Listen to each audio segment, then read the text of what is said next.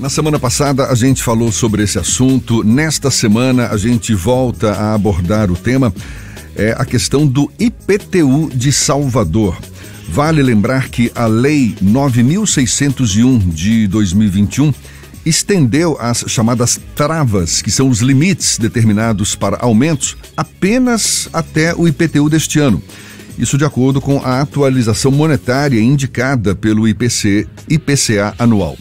E caso a prefeitura não envie projeto de lei estendendo as travas para o ano que vem, sem majoração, a Secretaria da Fazenda de Salvador vai poder fazer o lançamento do IPTU de forma livre, ou seja, sem limites definidos, e o imposto do ano que vem vai poder ser aumentado, imagine, em até 35% em relação ao valor cobrado neste ano, assim como prevê o artigo 40 da Lei 8.473 de 2013. É sobre esse assunto que a gente conversa agora com a colaboradora do movimento IPTU Justo Salvador, a advogada Linéia Costa. Mais uma vez, nossa convidada aqui no Issa Bahia. Um prazer tê-la aqui conosco. Bom dia, Linéia. Prazer, Jefferson. Muito obrigada pela oportunidade de estar aqui. Acho que o que se coloca na mesa é, é exatamente a falta de critério para a definição do próximo IPTU, do IPTU do ano que vem, e o prazo para que essa discussão fosse colocada aposta, não é? No caso na Câmara Municipal, se esgota agora, depois de amanhã. Exatamente, né? A gente tem é, pelo princípio da da antecedência de três meses, né, a antecedência nonagesimal, o prazo até 30 de setembro para que o prefeito faça a apresentação na Câmara de Vereadores desse projeto de lei estendendo essas travas para que no ano de 2023 o IPTU seja ajustado da forma como vem sendo feito nos últimos anos, de 2014 para cá. A partir do momento que o prefeito diz que ele não vai encaminhar esse projeto de lei a, e a secretária diz que não vai ter aumento de tributo, isso gera uma insegurança jurídica na população de Salvador, entre os contribuintes. É terrível, porque a gente não sabe, né, qual vai ser o parâmetro para cobrar o IPTU em 2023. E qual é a leitura que, que, que, você faz dessa postura da Prefeitura de já dizer que não vai enviar projeto de lei nesse sentido e da secretária da, da Fazenda afirmar que não vai haver reajuste do é IPTU? É uma completa irresponsabilidade com a população né? É, a, a, houve até um, um dissabor entre a secretária e o professor Edvaldo Brito, porque ela nos acusou a todos de fazer terrorismo tributário, mas na verdade quem está gerando um terrorismo tributário é o prefeito. Porque o prefeito está, desde o primeiro ano do mandato, descumprindo as determinações da própria legislação municipal. Ora, no primeiro ano de mandato, ele tinha que encaminhar a atualização da planta genérica de valores para fazer a atualização. Essa atualização não quer dizer dizer que ele vai aumentar o imposto de todo mundo. Tem imposto que, de, nesse período, desvalorizou tem imposto que ficou no mesmo valor, tem imposto, ou tem imóvel que valorizou bastante. Então, assim, o objetivo da planta genérica de valores é estabelecer um parâmetro real, o mais próximo possível do valor real de mercado do imóvel, para que o tributo seja cobrado da maneira isonômica, respeitando a capacidade contributiva do proprietário. E isso não vem sendo feito né? E, e, e, e, só, só para encerrar, isso demonstra uma postura que a gente do IPTU Justo comprovou pessoalmente em loco. Tá? Nós já estivemos com a secretária municipal da Fazenda diversas vezes. Ela já nos pediu relatórios, documentos, inscrições e não fez absolutamente nada, Jefferson sabe? É assim uma questão de um desrespeito, né? Uma falta de cuidado, uma falta de zelo com o contribuinte que é espantosa, é assintosa a, a maneira como a, a, tributação do IPTU vem sendo tratada, vem sendo tratada em Salvador. E, e só para ficar claro aqui, explica o que está de fato previsto nesse artigo 40 da Lei 8.473 de 2013 é uma brecha para que o IPTU seja aumentado, seja reajustado não, no ano que vem? Na verdade, na verdade o que acontece? Qual, qual é a lógica da trava, tá? Quando foi votada a planta genérica de valores de 2013, foram colocados valores estratosféricos no valor da unidade padrão. Para evitar esse aumento gigantesco naquele momento, se estabeleceu esse sistema que se chama a lei de travas. O que é que esse parágrafo prevê? Para que os imóveis anteriores a 2013 se igualem no futuro em termos de valor de imposto aos apartamentos e imóveis posteriores a 2013, os aumentos serão gradativos. Né? A norma prevê essa gradação. Então, no primeiro ano, haveria um aumento de no máximo 35%. No segundo ano, haveria um aumento de até 55%.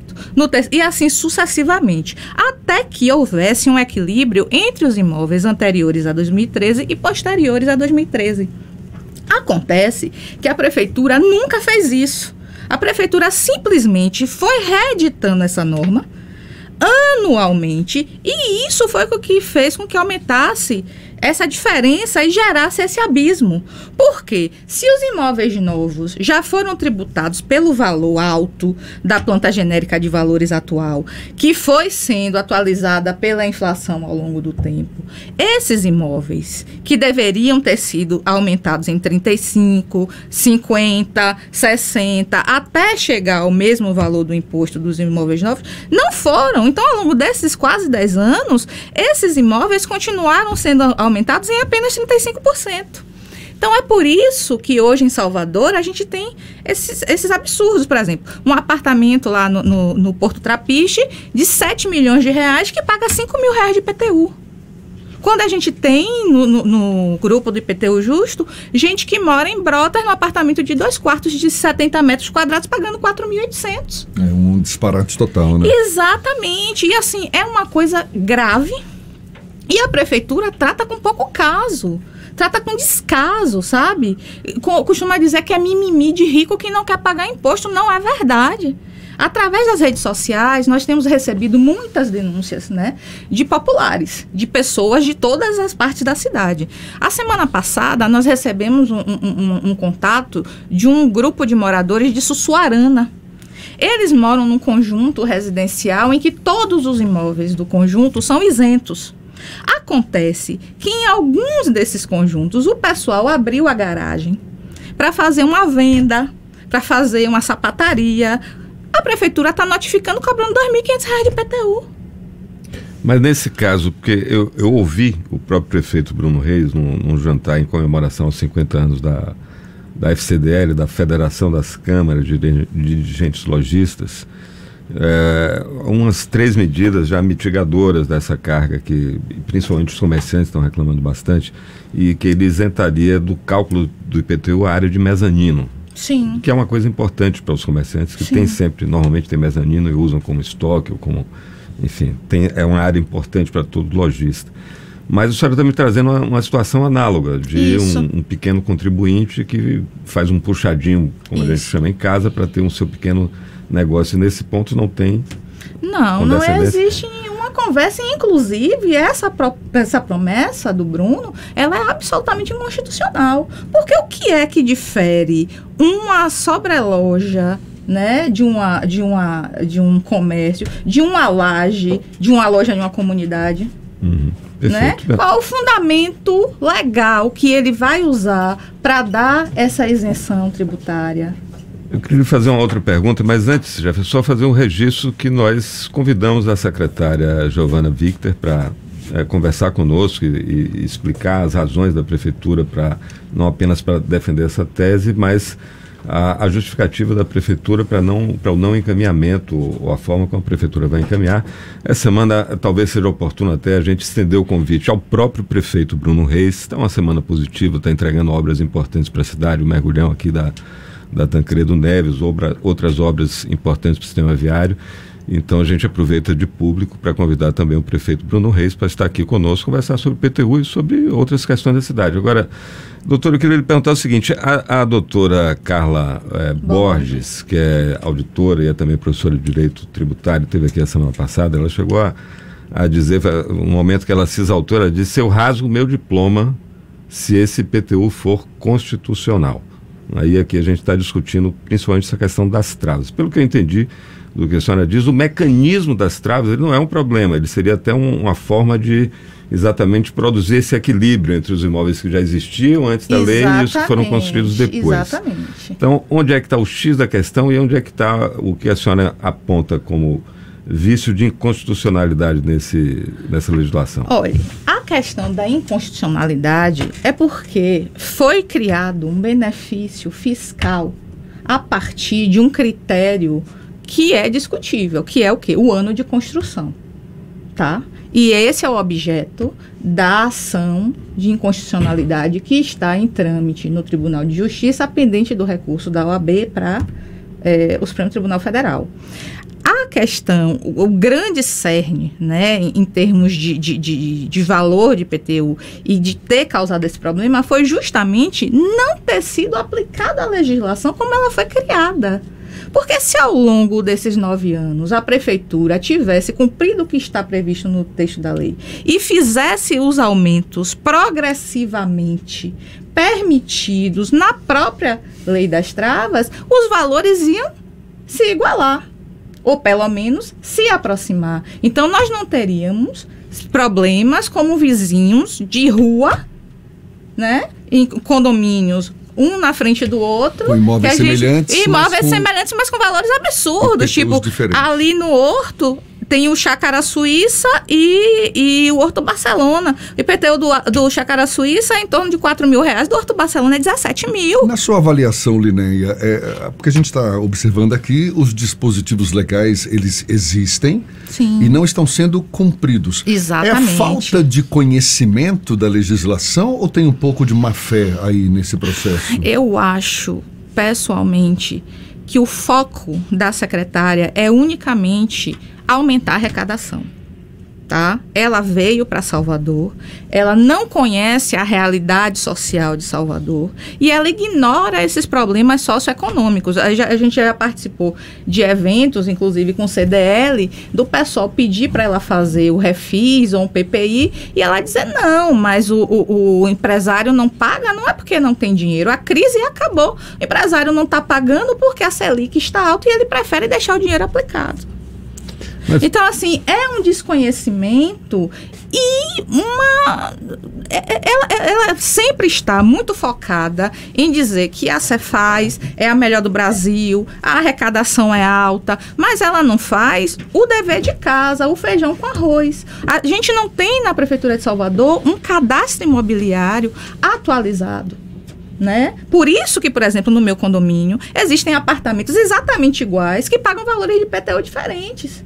E quando nós fizemos a impugnação administrativa, eles disseram que não tinham como checar. Por quê? Porque o software da prefeitura não tem um sistema de georreferenciamento que possa fazer o confrontamento entre as informações que estão e o que, que é esse sistema, alguma tecnologia inacessível? Não, quase todas as prefeituras de capital têm. É um software simples. Inclusive, ultima, é, recentemente na internet rolou até um meme de uma casa em Brasília que o pai fez uma casinha de papel do lado da casa e recebeu notificação da prefeitura do DF porque tinha ampliado a metragem da casa dele em um metro quadrado e aí ele precisava mostrar para a prefeitura, olha, é uma casinha de papel, de brinquedo. Então, assim, não é nada absurdo né? É má vontade. A Secretaria Municipal da Fazenda se aproveita dessa bagunça que eles fazem, né, para cercear o direito de defesa do contribuinte. Eu ia lhe fazer uma pergunta exatamente sobre isso. E cobrar o IPTU aleatoriamente da forma como eles querem. Como estão funcionando as instâncias no âmbito do município que existem para exatamente o contribuinte que se acha penalizado poder pedir reconsideração, recálculo de imposto, etc. Existe um conselho chamado Conselho de Contribuintes, se eu não estou enganado, né? E, e, como é que está o funcionamento desse conselho e das instâncias pois com essas é, alternativas? O que é que acontece? Nós temos, quando a gente recebe né, o lançamento de IPTU, nós temos um prazo até a data do vencimento para fazer nossa impugnação administrativa. Ocorre que o sistema aqui é, da, da Cefaz, quando você entra e faz a, a inscrição, você tem que escolher um aspecto do seu lançamento tributário para você impugnar. Porque se você quiser impugnar mais de um, você não pode. Você tem que abrir mão de todos os outros. Né? Então você vai lá, clica. Então, se for uma questão da área, se for uma questão do padrão construtivo, se for uma questão do tamanho, valor venal, você só pode escolher um assunto. E se quiser escolher mais de um, tem que abrir um novo processo? Não, você só pode abrir um processo. Isso está no Ministério Público, na ação, na, na, na, na investigação que a doutora na Rita Torinho está. Não, no Ministério Público no daqui. Ministério Público. Nós levamos essa informação. Eles fazem tudo para que você não possa se defender. Aí o que acontece? É, se você é, optar por questões legais, jurídicas, né? Eles abrem um campo para você escrever e você não pode anexar documentos que comprovem. Você só pode anexar um único arquivo com até 6 MB em PDF. Então, assim, tudo é feito para que uma pessoa simples não consiga fazer. Me perdoe, para um leigo, isso é, seria um cerceamento do seu direito de se defender Obviamente tem um cerceamento do direito de defesa. Se você pegar o seu boleto de IPTU, botar debaixo do braço e for lá na Cefaz, eles vão dizer, eu não posso lhe atender porque você tem que fazer a impugnação no sistema. Jefferson, eu sei que o nosso tempo está terminando, queria só pedir à doutora Liné que divulgasse um pouco o movimento. Como é que ele começou e como é que o contribuinte que está nos ouvindo agora e que queira é, levar, tirar dúvidas, etc., ou de repente se, se vincular ao movimento? Então, o movimento IPTU Justo nasceu justamente de um grupo de vizinhos, né, que observou essas divergências no, na cobrança do IPTU. Isso depois de 2013. Isso em 2021. 21 agora. Porque até então a gente vinha tendo aumentos, mas não aumentos tão abusivos. No IPTU de 2021 a gente teve um aumento de mais de 50%. E aí ligou a antena e a gente começou a investigar o IPTU da vizinhança. A gente teve várias reuniões, inclusive com a doutora Giovana, sobre essa questão do cadastro. Ela se comprometeu a resolver, pegou documentos, nunca tivemos resposta de nada. Daí a gente fez o nosso Instagram, né, arroba IPTU Just Salvador, que é o meio que, é, através do qual a gente conseguiu contato com várias pessoas na cidade que estão passando pelo mesmo problema. E hoje a gente tem os grupos né, de WhatsApp por condomínios. A gente tem cerca de 40 condomínios com representação no IPTU Justo. E é dessa forma que a gente está se, se organizando. Né? A gente já está prevendo uma nova mobilização nessa pré eleição, a gente não está parado, a gente tem apoio de alguns advogados tributaristas, a gente tem apoio de alguns vereadores da oposição. E a gente está construindo nossas teses para judicializar essas questões que podem ser judicializadas além da questão das travas, já que a questão das travas está pendente de julgamento nas instâncias superiores. E para a gente encerrar de vez, caso esse impasse persista, Caso a discussão não chegue a tempo, e pelo jeito não deve chegar mesmo, até depois de amanhã na Câmara, na Câmara Municipal, para, eh, enfim, discutir a questão do IPTU, qual vai ser o posicionamento do movimento IPTU Justo Salvador? Em que pé vai ficar essa discussão? Nós vamos para a rua. Nós vamos chamar toda a população de Salvador para a gente aumentar a pressão para o prefeito. Porque quanto tempo mais a gente vai esperar? Né? Já são dois anos. Tem pessoas que já estão vendendo seus imóveis. Tem pessoas que já estão com o nome no Cadim, no Serasa. Já tem gente que alugou o imóvel e foi morar em outro lugar porque não tem condição de pagar o IPTU. Então, a gente é o prefeito que vai definir onde a gente vai morar a partir do IPTU que ele quer cobrar?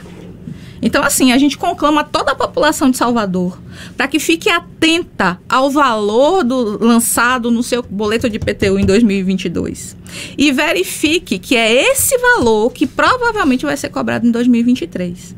E a gente clama todo mundo a participar da agência do IPTU Justo, porque nós estamos nos organizando e nós vamos continuar exercendo a pressão que nós exercemos sobre a prefeitura, nas ruas, nas redes sociais e no judiciário, porque nós já temos várias ações ajuizadas e a prefeitura vai ter que responder. Tá bom, muito obrigado, advogada Linéia Costa, que é colaboradora do movimento IPTU Justo Salvador, nos dando aí bastante informação para que Todo mundo fique ligado, todo mundo fique atento. Vem aí um novo IPTU e até agora ninguém sabe qual vai ser o critério de reajuste deste imposto.